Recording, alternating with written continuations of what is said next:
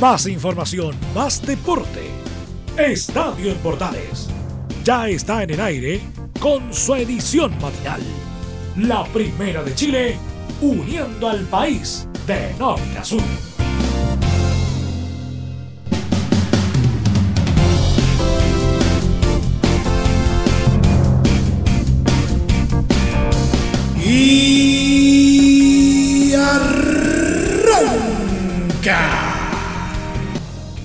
Señoras y señores, muy buenos días, bienvenidos una vez más.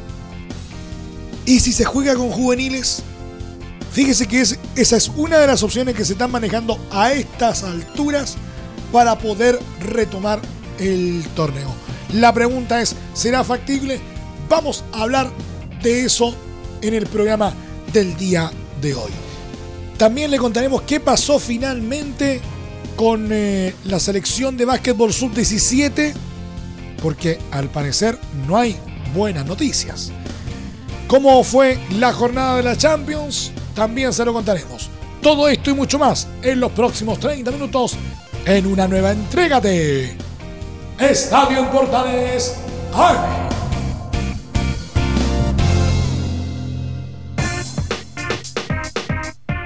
Desde el máster central de la Primera de Chile les saluda Emilio Freixas. Como siempre, un placer acompañarles en este horario. Otro día más de reuniones desde primera hora que en la ANFP siguen los movimientos en torno al regreso del fútbol chileno. Después de que el martes el Consejo de Presidentes decidiera la reanudación de la actividad, este miércoles el ente rector programó la fecha para retomar el torneo nacional. La cita sería a mitad de la próxima semana, martes 3, miércoles 4 y jueves 5. Algo que debe ratificarse próximamente en su sitio web con la fecha que se quiere retornar. La programación de la ANFP es protocolar. Se debe dar por terminada la temporada, indicó el presidente del CIFUP, Gamadiel García, tras asistir a una nueva cita en Quilín. El timonel del sindicato de futbolistas insistió que queremos llegar a un consenso con los presidentes de clubes que están en la misma postura con el fin de poner fin, valga la redundancia, a la temporada 2019. El martes, después de la cita entre el CIFUP y la ANFP, el mismo presidente del fútbol chileno, Sebastián Moreno, señaló que buscan una solución para revertir la votación del Consejo y cerrar los campeonatos. Incluso, García dijo, en diálogo con el CDF, que, como lo señaláramos, nuestra posición es firme y buscamos un diálogo para que los presidentes entiendan la situación de muchos equipos. El consejo fue mayoritario, más allá de no cumplir con los estatutos, pero somos muchos en la misma línea. No se juega. Y agregó, ya proyectando lo que viene. Entre más rápido termina la temporada, más rápido puede empezar la otra, respetando los tiempos de vacaciones.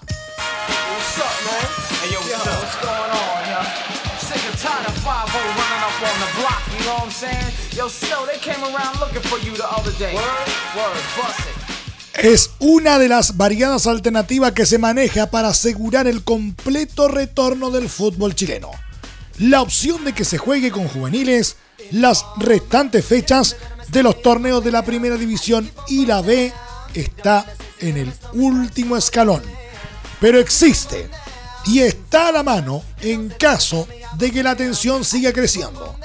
El CIFUP ratificó que los primeros equipos no se presentarán a jugar, por lo que es una alternativa nada descabellada. De hecho, hace seis meses, una fecha de la primera B se disputó con oncenas juveniles, luego del paro convocado por el CIFUP tras la no incorporación de Naval a la segunda división profesional. En caso de llegar a este extremo, las opiniones de los equipos son bien dispares. Algunos muestran un marcado rechazo y otros no pondrían problemas por miedo a castigos. No hay posibilidad de jugar con juveniles, precisó José Luis Navarrete de Universidad de Chile. Jorge Contador, presidente de Coquimbo Unido, es igual de categórico en su respuesta. Cero chance. Los juveniles están de vacaciones. Sentencia. Mismo parecer tiene Jorge Salazar. Manda más de Deporte Valdivia. No tenemos juveniles disponibles y no expondremos a nadie, menos a jóvenes a un eventual accidente a cota. Sería impresentable jugar con juveniles. Imagínense que las condiciones de seguridad no están dadas para jugar con adultos. Menos vamos a exponer a los jugadores del fútbol joven a que les ocurra una situación conflictiva. Por algo fue el primer torneo que se decidió parar, afirma el timonel de Deportes Iquique, César Rossi. El sentir general de los directivos estiman que es una mala idea y muestran su total reprobación. Sin embargo, el miedo a ser penalizados con la resta de puntos en la tabla y la respectiva multa económica obligaría a los conjuntos a replantearse su negativa y no ser tan tajantes. Se presenta el problema de que en caso que no nos presentemos, nos restan 15 puntos y una multa económica importante, señalan. Nosotros no jugaríamos con juveniles en esta situación, pero habría que analizarlo y conversar con los integrantes del plantel para ver qué determinación ellos toman y a partir de ahí ver si se puede jugar, comenta Raúl Delgado, manda más de Unión San Felipe. De todas formas, hay algunos que no le temen a esa posibilidad. Prefiero ser sancionado y no exponer la vida de los jugadores jóvenes, agrega Rossi. Son las contrapuestas posiciones de las instituciones en medio de esta crisis que sigue teniendo al fútbol chileno encerrado en un oscuro túnel, donde, por el momento, los rayos de luz están lejos de asomarse.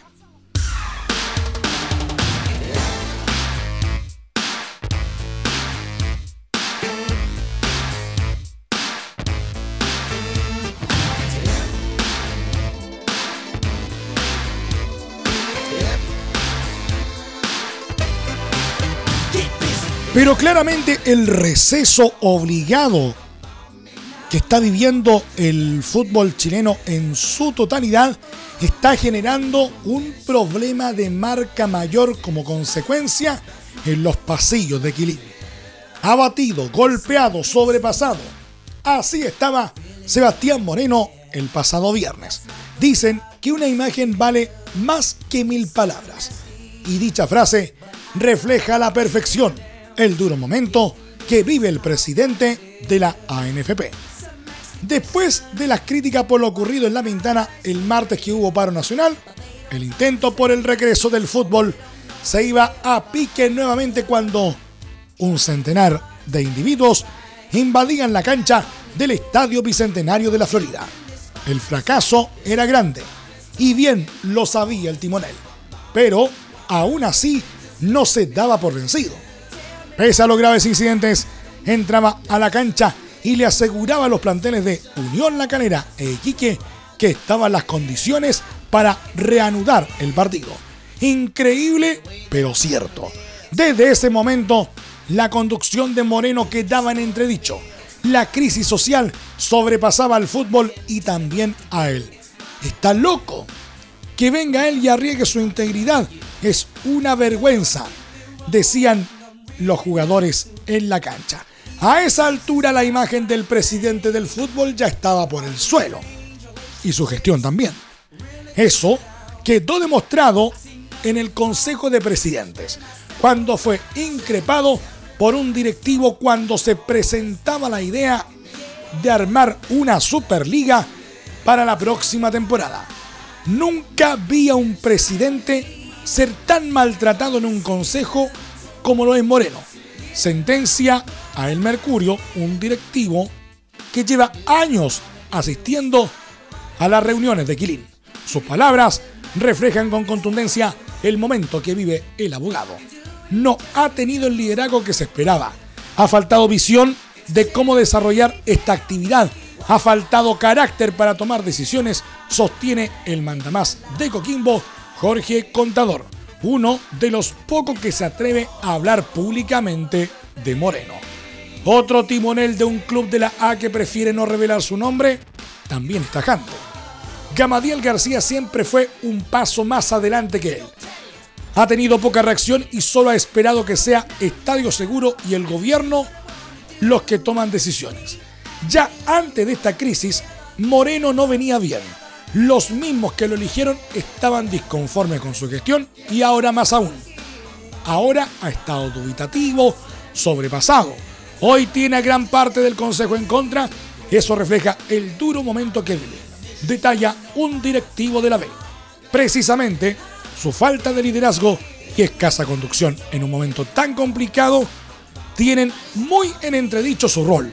Incluso entre algunos timoneles ya se habla de un voto de censura. Se requiere cuatro quintos de la votación para que haga abandono inmediato de sus funciones. Habían presidentes muy enojados y le dijeron que esto no puede seguir así. A tres directivos de primera los escuché plantear que evalúan interpelar a Moreno, incluso con un supuesto voto de censura cuenta un regente del balompié nacional. Tan discutida está la conducción de Moreno que esta última idea es respaldada por algunos clubes que esperan por una definición sobre esta temporada para luego dar el paso que viene. Esperaremos que pase todo esto y veremos la opción de buscar que se llamen a nuevas elecciones si es necesario. Sentencian dejando en duda un mandato que dura hasta 2022. La crisis social no solo afecta al fútbol chileno, también desnuda a su presidente, que si ya venía mal parado, hoy queda aún peor, y en un escenario muy complicado para el futuro.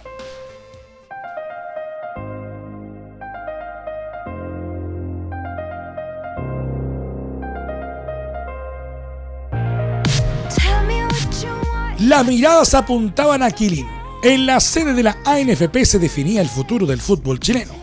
El destino estaba en manos de los presidentes de los 32 clubes.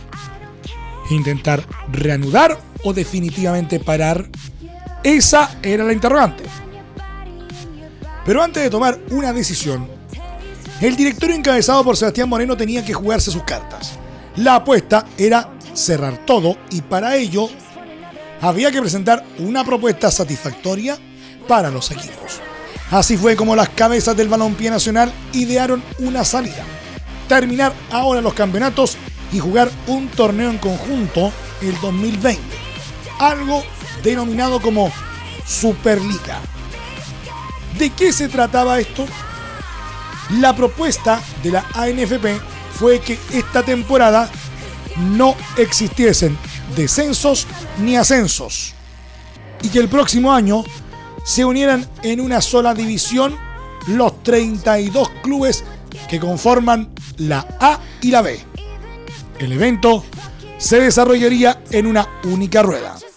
Si bien el formato del revolucionario campeonato juntaba a todas las instituciones, existiría una evaluación distinta para quienes venían de cada categoría este 2019. Ascensos y descensos se concretarían mediante un coeficiente de rendimiento. Si eso ya no parecía a varios clubes, el hecho de mantener la distribución de los dineros del CDF tal como esta temporada, pese a que en 2020 estarían todos en una misma división, tampoco gustó nada. De hecho, en plena presentación, estalló la tensión cuando el presidente de Huachipato, Victoriano Cerda, mostró su molestia por el proyecto exhibido. Se paró y le dijo al directorio que venían a presentar huevadas al Consejo, cuenta un presidente de la cita en Quilín. El encabezado de la Superliga era bueno, pero la forma en que se jugaba y las implicancias que tenía eran ridículas. Sin análisis, sentencia un timonel de la B. Por ejemplo, con el coeficiente de rendimiento se armaba la tabla y al final de la temporada los que estaban de la mitad para arriba quedaban en la A y el resto se iba a la B para 2021. Detalla otro manda más. Además, en cuanto a clasificación a copas internacionales, los elencos que actualmente están en la B no tendrían derecho a obtener un cupo. Por todo esto, la idea se fue a pique. Muchos directivos recriminaron en duros términos a Moreno, calificando su idea como absurda y ardió Troya. Convulsión total que incluso llevó a pensar la suspensión del Consejo. Uno de los clubes que rechazó el proyecto de la Superliga fue Wanderers. El elenco Caturro argumentó su voto para reanudar el fútbol basado en que no le parecía el revolucionario certamen ideado por la ANFP. La opción que propuso la ANFP para dar por terminado el campeonato implicaba que no había ascensos ni descensos, proponiendo para el 2020 un campeonato de 32 equipos, pero manteniendo sus actuales categorías hasta el año 2021. Esto significaba para Wanderers continuar en la primera B, lo que consideramos una evidente injusticia y un perjuicio deportivo, expuso el conjunto que hoy es el líder del ascenso. Votar a favor del término del campeonato habría significado un gravísimo perjuicio para el club. Se nos condena a permanecer un año más en Primera B, pese a los méritos exhibidos en la cancha durante el campeonato, se reclamó en el escrito. Si bien hoy la idea de la Superliga está enterrada, son varios los que se abren a volver a evaluar este torneo, siempre y cuando sea con altura de miras y justo para todos. ¿Quieres tener lo mejor y sin pagar de más? Las mejores series de televisión, los mejores eventos deportivos, equipo transportable, películas y series 24/7. Transforma tu TV a Smart TV. Llama al 973-718989. Twitter arroba panchops. ¿Necesitas promocionar tu marca o producto? Anunciar en la primera de Chile es rápido, fácil, con cobertura nacional y no cuesta tanto. Contáctanos al correo comercial arroba radioportales.cl. Tenemos una propuesta a tu medida. Porque en la Portales te queremos escuchar. Entre Marco Grande y Marco Chico, media vuelta y vuelta completa. Escuchas Estadio en Portales en la Primera de Chile, uniendo al país de norte a sur.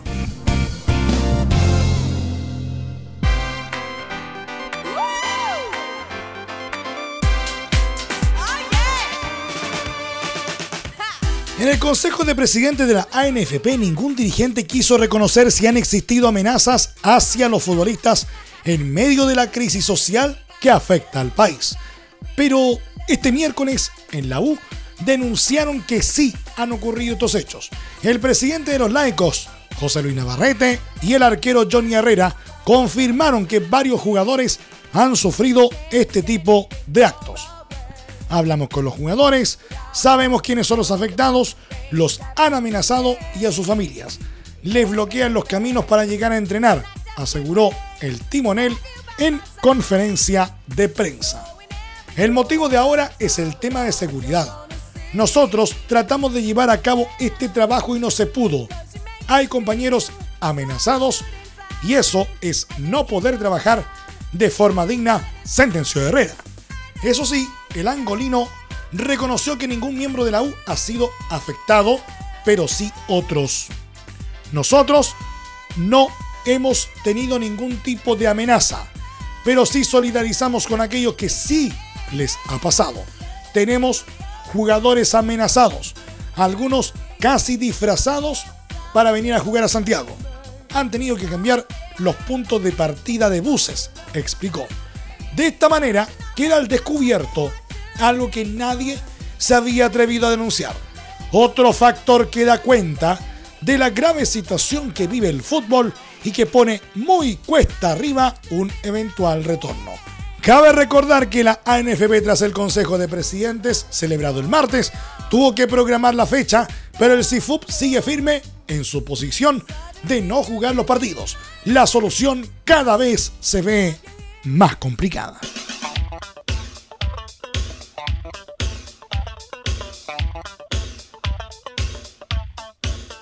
Revisemos un poquito lo que pasó en la UEFA Champions League el día de ayer.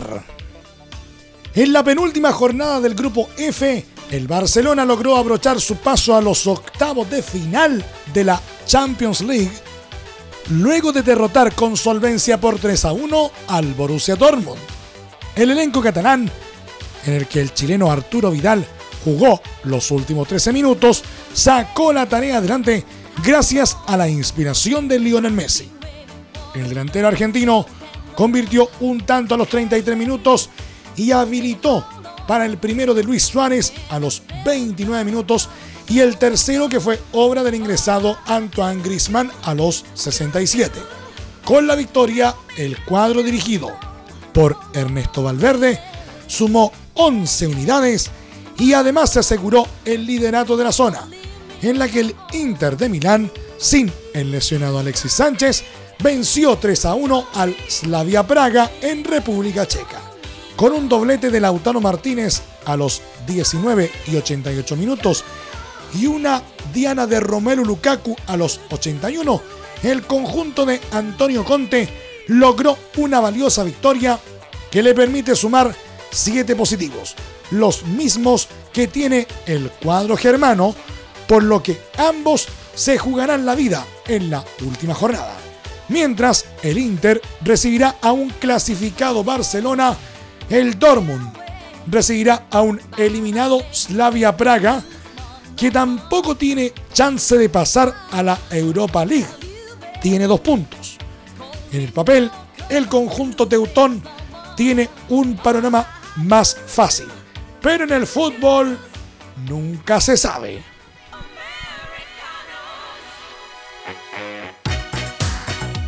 Seguimos revisando más de la Champions a esta hora de la mañana porque Liverpool, campeón defensor de la Champions League, enredó su clasificación a los octavos de final del torneo europeo al rescatar un empate 1 a 1 ante Napoli en la quinta fecha del grupo E.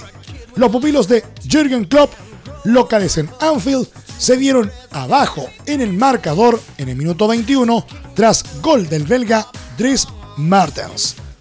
Recién en el segundo tiempo, los Reds lograron la paridad con un salvador cabezazo de Dejan Lovren en un tiro de esquina a los 65 minutos. Con el resultado, el conjunto inglés quedó en el primer lugar de su grupo con 10 puntos, pero no tiene garantizado su avance a la siguiente ronda, ya que en la próxima fecha enfrentan a Salzburgo, que tiene 7 positivos con un empate basta para mantenerse en los...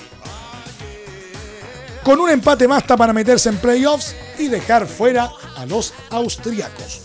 Napoli en tanto suma nueve unidades y también necesita sumar puntos ante el eliminado Genk en la siguiente jornada a disputarse en dos semanas más el 10 de diciembre.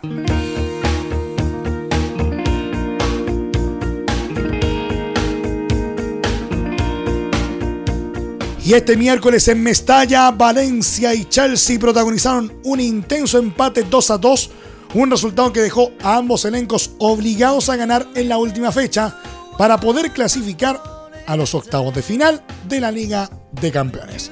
Si uno de los elencos ganaba durante la jornada de ayer, iba a dejar su nombre inscrito entre los 16 mejores de Europa. Pero la igualdad dejó a ambos en suspenso. Carlos Soler abrió el marcador a los 40 minutos para el elenco local, pero Chelsea llegó a la paridad en el minuto siguiente gracias a un gran disparo de Mateo Kovacic. Ya en el segundo tiempo, Christian Pulisic marcó el segundo de los londinenses, pero debió esperar un par de minutos para celebrar pues el tanto fue revisado por el VAR. Valencia tuvo el 2 a 2 a los 65 minutos. Pero el portero Kepa Arrizabalaga le atajó un penal a Daniel Parajo, acercando a los ingleses al triunfo y la clasificación. Sin embargo, a los 82 minutos, Daniel Bass logró llegar a la red con un verdadero golazo para decretar el 2 a 2 definitivo dejando ambos equipos con 8 puntos a la espera de una fecha. Para quedar en buena posición ambos, deben esperar que Ajax pierda ante Lille para depender solo de un empate para avanzar. En caso que los holandeses sumen, Valencia se verá obligado a derrotarlos en la última jornada, mientras Chelsea deberá hacer lo propio ante Lille, aunque también le bastará con un empate si los españoles pierden.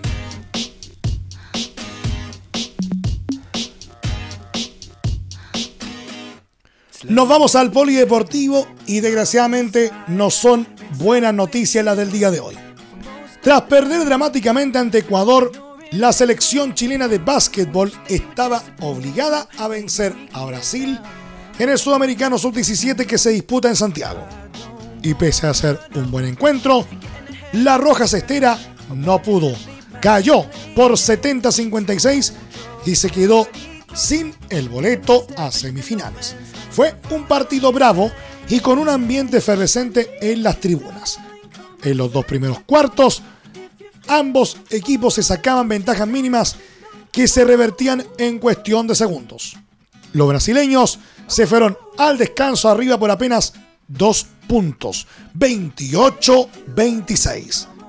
Cuando parecía que la visita se arrancaba en el último periodo, Chile respondió y robando balones se colocó a cinco puntos con más de cuatro minutos en el reloj para ilusionarse con la remontada. Sin embargo, los dirigidos por Daniel Frola ejecutaron mal algunas posesiones. Decayeron en intensidad y Brasil clavó dos triples que fueron como una daga.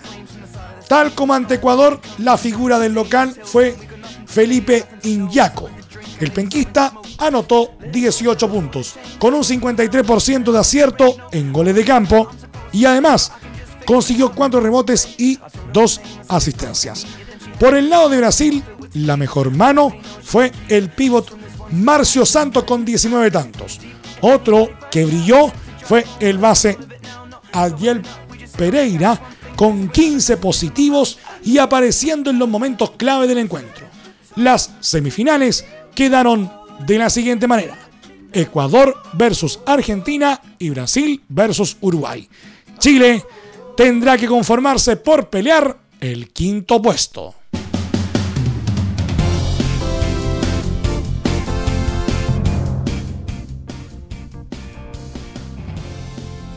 Y nos vamos, llegó el momento de despedirnos. Muchas gracias por la sintonía y la atención dispensada. Hasta aquí nomás llegamos con la presente entrega de Estadio en Portales en su edición AM a través de las ondas de la Primera de Chile.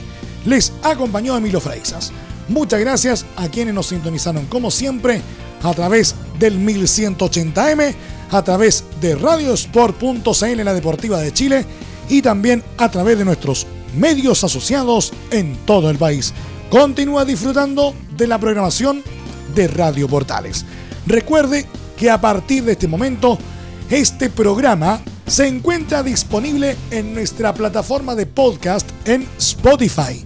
Búsquenos como Estadio en Portales. Más información luego a las 14 horas en la edición central de Estadio en Portales junto a Carlos Alberto Bravo y todo su equipo.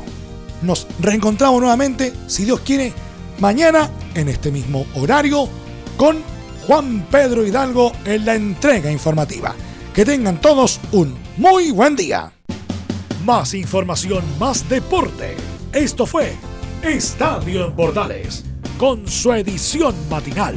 La primera de Chile, uniendo al país de norte a sur.